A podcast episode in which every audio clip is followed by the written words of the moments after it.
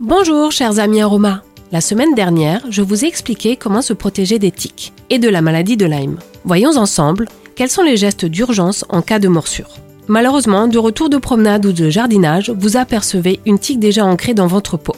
Ne paniquez pas. Et surtout, n'agressez pas cette petite bête, ni avec un produit quel qu'il soit, ni avec vos doigts. Car c'est à ce moment-là que la transmission de la bactérie responsable de la maladie de Lyme peut avoir lieu. Utilisez un crochet à tique et calmement dévissez la tique afin de la retirer. Désinfectez la zone de peau traumatisée et ne manquez pas de bien inspecter l'ensemble de votre corps afin de s'assurer qu'il n'y ait pas d'autres tiques. Puis, au cours des jours, voire des semaines suivantes, surveillez la survenue d'éventuels symptômes. Plaques rouges et rondes s'agrandissant en cercle à partir de la morsure, fièvre et autres signes articulaires ou musculaires par exemple. Je consacre une page explicative à propos de la maladie de Lyme sur mon site internet celestaroma.fr. Plusieurs liens y sont accessibles et vous orientent par exemple vers CITIC, un programme de signalement d'éthique en France. Le recours à l'aromathérapie, l'oxygénothérapie et la physionutrition sont des solutions naturelles efficaces dans le cas de Lyme chronique.